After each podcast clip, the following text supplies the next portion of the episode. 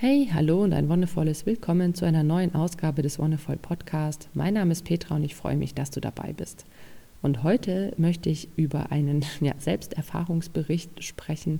Ich habe ungefähr 20 Stunden Iyengar-Yoga ausprobiert.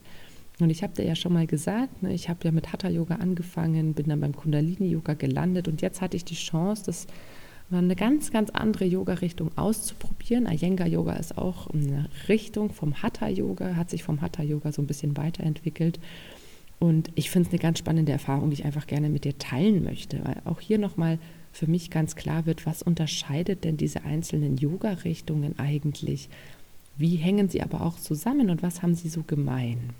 Und anfangen möchte ich mit dem Thema der Lehrerin oder des Lehrers. Denn das habe ich auch gemerkt. Ich hatte das Glück, zwei verschiedene Iyengar-Yoga-Lehrende ja, erfahren zu dürfen. Und das hat mir wieder gezeigt, okay, wie krass unterschiedlich einfach dieser Ansatz sein kann. Auch wenn es die gleiche Philosophie, so die ganz gleiche Ausbildung teilweise auch ist, ist die persönliche Note, dieses eigenständige Umsetzen nochmal was ganz, ganz anderes.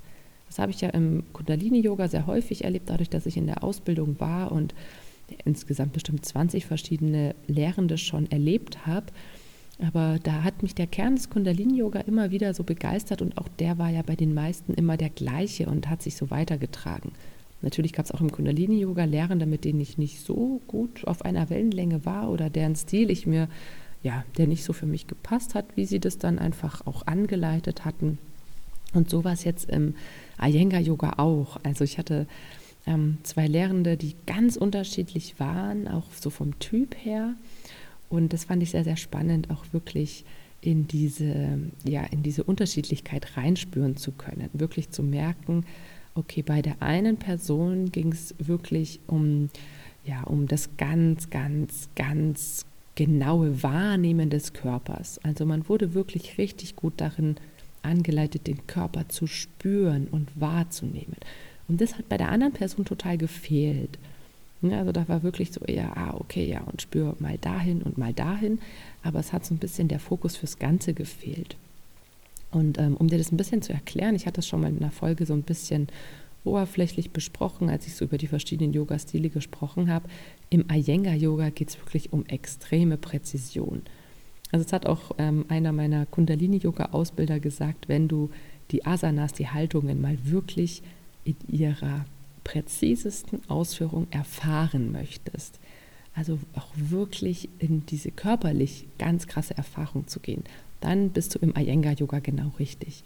Und uns wurde auch ans Herz gelegt, mal tatsächlich ein paar Stunden zu besuchen, einfach auch um in dieses, ähm, um diese Präzision mal wirklich wahrzunehmen. Und das stimmt. Also Iyengar Yoga ist extrem präzise. Also es ist wirklich erstaunlich. Iyengar Yoga arbeitet auch mit ganz, ganz vielen Hilfsmitteln. Also mit diesen Blöcken und Decken und Stühlen und Polstern und allen möglichen Gurten ähm, und teilweise auch Vorrichtungen an der Wand und sowas. Und das ist äh, was, was ich sehr, sehr spannend finde, weil im Kundalini-Yoga brauchst du das eigentlich alles gar nicht. Im Kundalini-Yoga hast du die Devise, du kannst, egal wo du bist, sofort jetzt gleich Yoga machen. Du brauchst nichts dafür, außer das, was du am Körper trägst. Ne? Vielleicht mal eine Socke, um irgendwo, ähm, wenn du nicht ganz zum Beispiel in der Vorwärtsstreckung zu deinen Füßen kommst, um diese Strecke zu verlängern, kannst du dir die Socke um die Füße legen oder so. Aber prinzipiell ist es, egal wo du bist, an jedem Ort möglich und machbar. Und das ist halt im Iyengar-Yoga, so wie ich es jetzt wahrgenommen habe, überhaupt nicht der Fall. Es gibt schon einzelne Übungen, natürlich den Berg, ganz klassisch, oder auch den Hund, die natürlich möglich sind, aber ganz viele Übungen zielen in ihrer Präzision auf, ähm, ja, auf Bereiche, die du zumindest als Normalsterblicher, wenn du noch nicht so viel Yoga-Erfahrung hast oder auch wenn du Yoga-Erfahrung hast, halt nur mit Hilfsmitteln überhaupt erreichen kannst. Also Körperpositionen, wo du super froh bist, dass du einen Gurt hast, um da überhaupt reinzukommen. Ja, das hat was mit aktiver und passiver Dehnung zu tun. Das heißt, du kannst aus eigener Körperkraft nicht ganz so weit dich dehnen, drehen oder ähm, ja auch strecken, wie wenn du das durch eine passive äußere Einwirkung hast. Also entweder drückt jemand Oder du nimmst nochmal ein Hilfsmittel wie ein Gurt oder sowas zur Hilfe und ziehst nochmal mit anderen Teilen deines Körpers nach. Also wie gesagt, wenn ich jetzt in eine Vorwärtsstreckung gehe und ich komme vielleicht nicht ganz runter, dann kann entweder ein, eine andere Person von hinten ein bisschen schieben oder drücken auf meinen Rücken. Oder ich kann mir einen Gurt oder Socken nehmen und die um meine Füße legen und mich selbst noch ein bisschen runterziehen aus der Kraft meiner Arme. Und ja, das, im, im Iyengar-Yoga fand ich es ganz erstaunlich, weil ich auch viele Haltungen auf eine ganz neue Art und Weise kennengelernt habe. Ne? Also das Kamel ist zum Beispiel so eine Haltung. Du bist im Kniestand und beugst dich dann nach hinten und versuchst deine Fersen zu erreichen. Und ich konnte das Kamel, so, ne, das, ich habe mich nach hinten gebeugt und ähm, konnte mit den Händen auf meine Fersen hinunter, bis ich im Iyengar-Yoga war. Denn da ist es tatsächlich ganz präzise, dass du mit, den, mit der Hüfte schön über den Knien bleibst, wirklich senkrecht. Und ne, wenn du so in die Haltung gehst ohne irgendein Hilfsmittel, dann denkst du dir so, ja, ja, wird schon passen. Und wir haben das dann an der Wand gemacht. Das heißt, dass du wirklich den Kontakt zur Wand hast und merkst, dass deine Hüfte genau über den Knien ist, weil Knie und Hüfte beide die Wand berühren und die Wand senkrecht ist. So, und zack, auf einmal bin ich eben nicht mehr zu meinen Füßen, zu meinen Fersen hinuntergekommen. Ne? Ich habe jetzt einen Block gebraucht, auf dem ich mich abstützen konnte, wo ich mir nur dachte, so, ja, wie krass, ne? diese Erfahrung fehlt halt manchmal, was, wie gesagt, auch total wertvoll ist, wirklich mal zu sehen, wenn ich wirklich genau senkrecht über meinen ähm, mit der Hüfte über meinen Knien bin, dann komme ich gar nicht darunter. Das heißt zwangsläufig, dass ich wenn ich das ohne die Wand gemacht habe, irgendwie schief rumgehangen bin. Und da habe ich gemerkt, dass diese Hilfsmittel manchmal tatsächlich richtig gut sein können. Einfach um diese, also selber wirklich in diese Körpererfahrung ins Spüren zu gehen. Wann bin ich denn eigentlich senkrecht?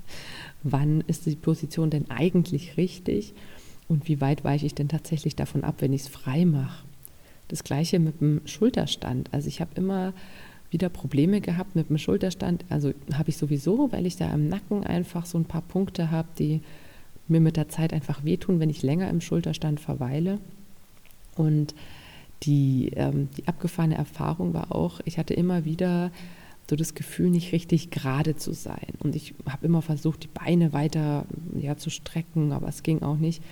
Bis ich dann, äh, bis wir den mal ähm, mit Hilfe dieses Yoga-Stuhls gemacht haben, wo wir erst die Beine auf den Stuhl gelegt haben und dann unseren Oberkörper wirklich ganz, ganz, ganz senkrecht oder so senkrecht wie möglichst eben ausgerichtet haben.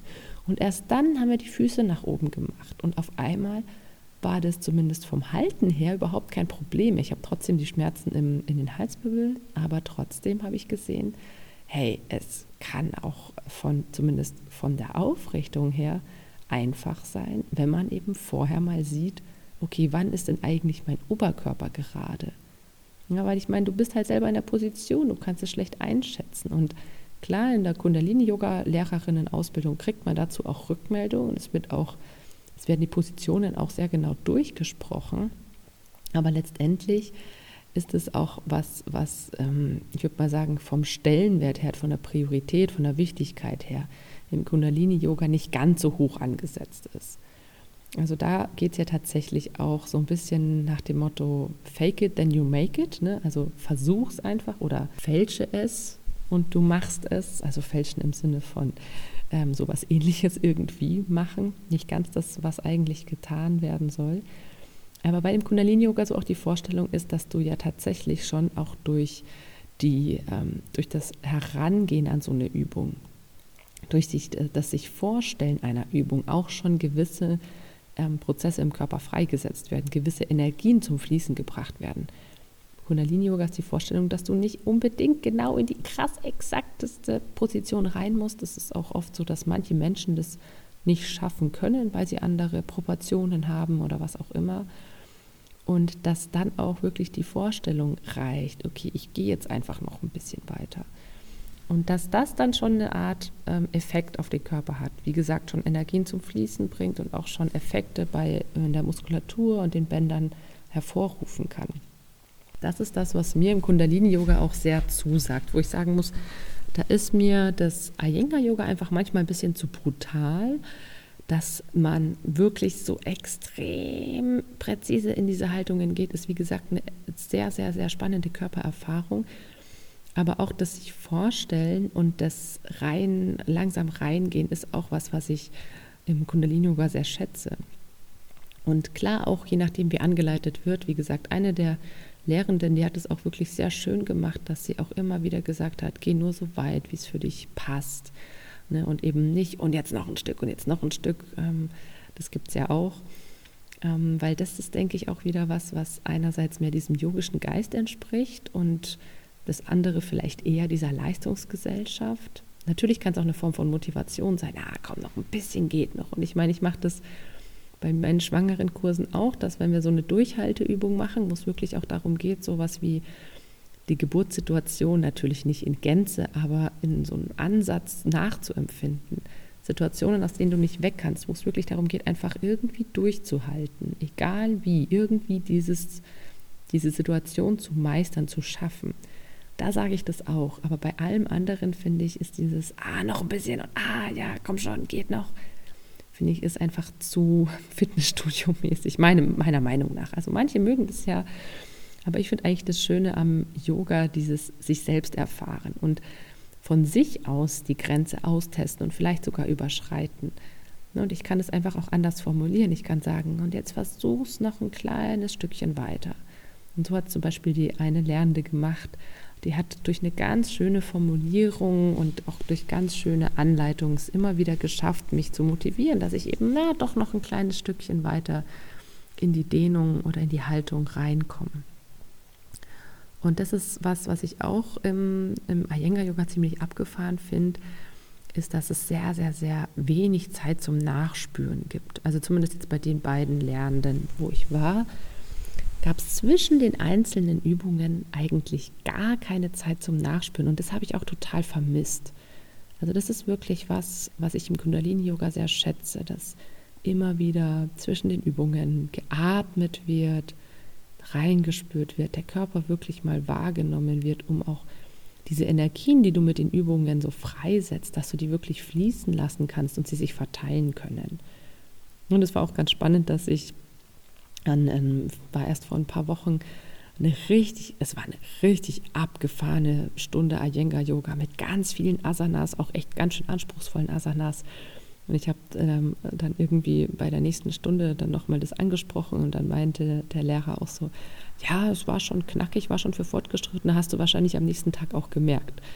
Und ich habe es aber nicht gemerkt, weil ich aus dem Kundalini-Yoga diese Erfahrung gemacht habe, wenn man sich wirklich lang und tief und gut danach entspannt, dann gibt es keine, keine Erschöpfungserscheinungen, ne? also kein Muskelkater oder sowas. Und da muss ich sagen, die Tiefenentspannung war mir tatsächlich nicht tief genug bei beiden Lehrenden. Also es war, es war manchmal echt nur so fünf Minuten und ich merke einfach wirklich, dass ich, ähm, ich weiß nicht, ob ich damit einfach schon mich dran gewöhnt habe mit diesen acht bis elf Minuten, die ich wirklich einfach brauche, um da reinzukommen, um wirklich loslassen oder beziehungsweise ich schaffe es schon vorher loszulassen, aber um diese Energien wirklich gut strömen lassen zu können, um da wirklich in dieses ganz, ganz weich und weit werden reinzukommen.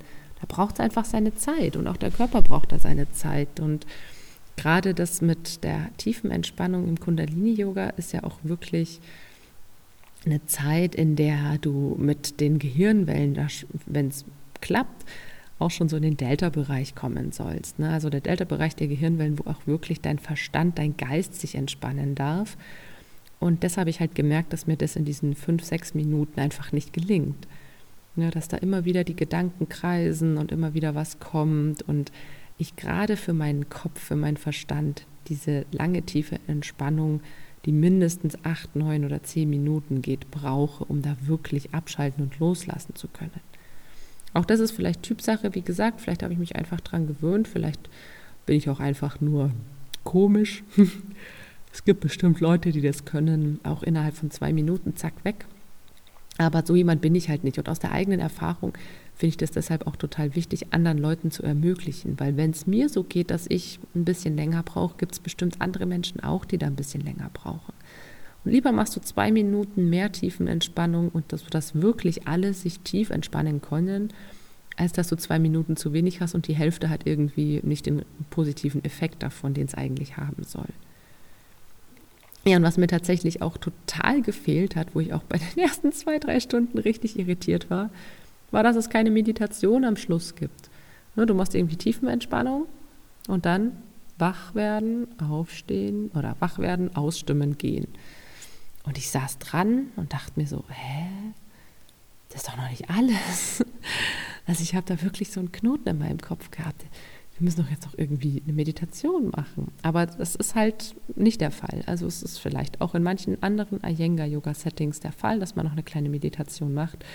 Aber da ist es mir einfach aufgefallen, auch wie schön das ist, nur ja, ein paar Minuten noch zu meditieren, weil eben der Geist so klar ist und der Körper so locker und gelöst. Das ist ja die ideale Voraussetzung für eine Meditation, dass du wirklich entspannt und gelöst bist. Und letztendlich baut sich das ja alles so auf im, im, im Yoga, gerade im Kundalini-Yoga, aber auch im Iyengar-Yoga wird sich anbieten. Und du hast diese körperlichen Übungen, machst Atemübungen dazu, gerade im Kundalini-Yoga noch mehr, um auf einer gewissen Ebene Energien freizusetzen, um deinem Körper eine Art Belastung zu geben, die er dann wieder loslassen kann. Also gerade auch in diesem modernen Setting von viel untertags gesessen, wenig Bewegung gehabt, ist ja gerade die Bewegung auch einfach nochmal was, was unser Körper braucht, aber auch unser Geist, um da einfach wirklich nochmal gewisse Prozesse in Gang zu bringen. Und dann machst du diese tiefe Entspannung, um das alles loszulassen. So alles, was da noch irgendwie ist, lässt du gehen und dann bist du eigentlich bereit, in diesen meditativen Zustand zu kommen. Und deswegen glaube ich, ist das was, was ähm, du bist quasi schon so in den Startlöchern. Ne? Also für mich fühlt sich das so an, wenn ich nach der tiefen Entspannung im Yoga hochkomme, wieder ins Jetzt komme, denke ich mir so, zack, und jetzt könnte man doch super meditieren. Jetzt ist der Zustand erreicht, den man braucht, um auch in der Meditation wirklich so ganz frei zu sein, eben keine Gedanken mehr an Mittagessen, Abendessen, Einkaufen, an irgendwelche Arbeiten zu verschwenden, sondern einfach im Hier und Jetzt zu sein. Ja, und das ist einfach sehr, sehr wertvoll, dieser Zustand. Und es braucht tatsächlich eine Stunde Yoga und eine zehn Minuten Entspannung, um dann in, in dieses Meditative, Meditative reinzukommen für manche Menschen. Manche andere können das auch wirklich so von jetzt auch gleich. Aber ich finde gerade so dieses Verbindende auch von Körper, Geist und Seele, dass du allen deinen, deinen verschiedenen Körperanteilen was Gutes tust und diese Entspannung schenkst. Das finde ich einen sehr schönen Aspekt und deswegen finde ich es auch im Kundalini-Yoga so schön, alle diese Teile anzusprechen. Ja, die Atemübungen habe ich schon angesprochen, die sind im Iyengar-Yoga auch, zumindest ähm, da, wo ich es jetzt gemacht habe, sehr, sehr, sehr wenig, was mich auch ein bisschen am Anfang immer wieder vor Herausforderungen gestellt hat, war, dass man auch nicht mit dem Atem in eine Übung geht, sondern man geht halt in die Übung und irgendwann geht man wieder raus. Und ich habe es mir im Kundalini-Yoga so angewöhnt, das mache ich auch einfach weiter, aber ich finde es auch einfach schön anzuleiten, eben mit der Ein- oder der Ausatmung reinzugehen, weil es so ein klarer Start oder auch ein klares Ende ist. Und auch ähm, ja, für, den, für den Körper und für den Geist eine, eine schöne Begrenzung einer Übung. Ne? Du weißt, okay, ich atme jetzt noch einmal ein und aus und dann gehe ich aus der Übung. Und du weißt, wenn ich das nächste Mal in Asana reingehe, dann atme ich ein und aus und dann gehe ich rein, zum Beispiel. Oder mit der Einatmung, ist ja auch egal. Aber das finde ich ist auch einfach was sehr, sehr Wertvolles. Das sind so diese kleinen Dinge, die ich jetzt echt zu schätzen gelernt habe. Aber wie gesagt, ist das ja auch eine ganz individuelle Sache. Manch andere mögen ja gerade dieses sehr anspruchsvolle und manche finden das total unwichtig, irgendwie mit der Atmung in eine Übung zu gehen oder den Beckenboden dabei bewusst anzuspannen oder nicht. Also es ist ja auch, finde ich, ganz toll, eben in diese ganz vielen unterschiedlichen Richtungen und vor allem eben in diese ganz unterschiedlichen Lehrenden reinzuspüren und sich zu verbinden und zu gucken, wo ist denn das, was für mich passt und was nehme ich mir davon. Und ich habe auch aus dem Iyengar-Yoga ganz, ganz viel für meine Praxis mitgenommen, überhaupt keine Frage. Also gerade wirklich diese Erfahrung in diesen extrem präzisen Asanas ist schon auch echt ziemlich abgefahren. Und auch nochmal Körperbereiche zu spüren, die man eben vorher vielleicht in den Asanas nicht so wahrgenommen hat. Das ist auf jeden Fall eine spannende Erfahrung. Und ähm, ja, so denke ich, dass man so mit jeder Yoga-Erfahrung, die man macht, sich so sein eigenes Yoga-Puzzle zusammenbaut. Und ich habe mir vorgenommen, immer wieder jetzt auch ähm, in der nächsten Zeit neue Lehrerinnen und Lehrer zu besuchen, egal aus welcher Richtung, einfach weil man so viel davon mitnehmen kann.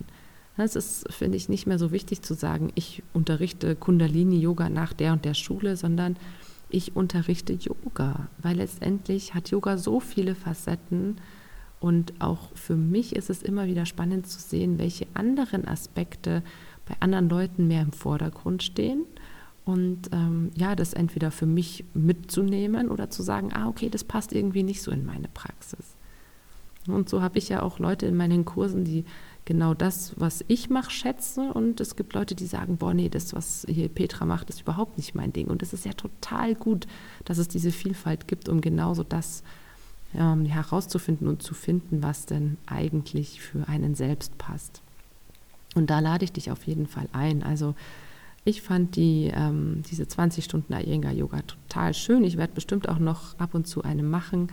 Aber ich fühle mich im Kundalini-Yoga doch ein bisschen besser aufgehoben. Vor allem, weil mir das Singen auch sehr abgegangen ist. Ja, das gemeinsame Singen, sei es jetzt beim Abschiedslied oder auch mal in der Meditation mit einem Mantra, das hat einfach doch nochmal was, was ganz Besonderes, auch von der Energie her. Und das äh, möchte ich auf jeden Fall nicht missen. Das ist mir schon bewusst geworden.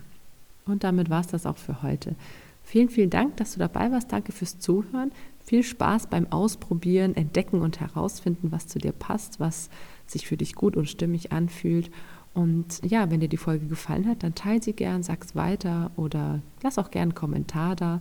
Wir hören uns dann in ein paar Wochen wieder. Bis dahin wünsche ich dir alles, alles Gute und noch einen wonnevollen Tag.